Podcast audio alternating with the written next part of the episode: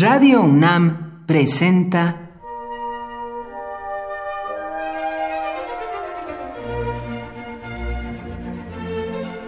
Cuaderno de los Espíritus y de las Pinturas por Otto Cázares.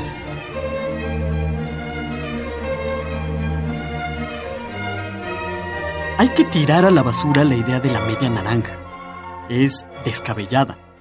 Nadie, con su mitad, va a salvarnos de nosotros mismos, y adjudicarle esta responsabilidad a alguien es un desatino.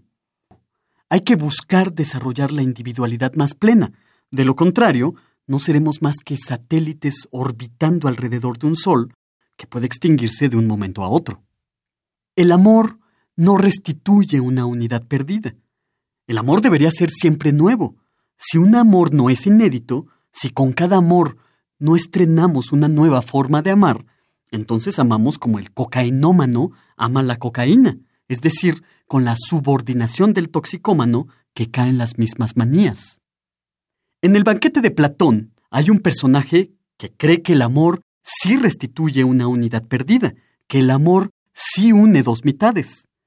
El personaje Aristófanes en el banquete platónico, pensaba que en un principio la raza humana constaba de tres géneros, los hombres, las mujeres y un tercer género, que era la raza andrógina. Los hombres tomaban su origen del sol, las mujeres de la tierra y los andróginos eran seres lunares. Los andróginos, en su unidad corpórea, se bastaban por completo a sí mismos, porque concordaban los opuestos del hombre y la mujer, pero su naturaleza autosuficiente los inclinaba a la soberbia. Emprendieron una escalada al cielo para hacerle frente a los dioses. Zeus no quiso aniquilarlos como a los titanes, pero tampoco quiso soportar su altanería, así que decidió debilitar a los andróginos partiéndolos por la mitad. De este modo quedó la naturaleza humana dividida.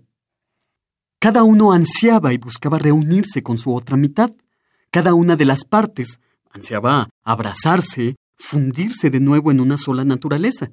Si se encontraban, el amor les restituía al antiguo ser de unidad. Amar es deseo de unidad, dijo Aristófanes en el banquete platónico. La idea de que nuestra media naranja anda por ahí caminando por algún lugar de la ciudad o del mundo implica un deseo de unidad. Podremos confesarnos que la mitad de nosotros no existe, porque nosotros no somos naranjas, ni la mitad de ninguna otra cosa, pensar en una sola naranja es pobre. Pensar en la mitad de una sola naranja es paupérrimo. Pensemos en árboles. Planto a alguien en mí para que crezca dentro de mí.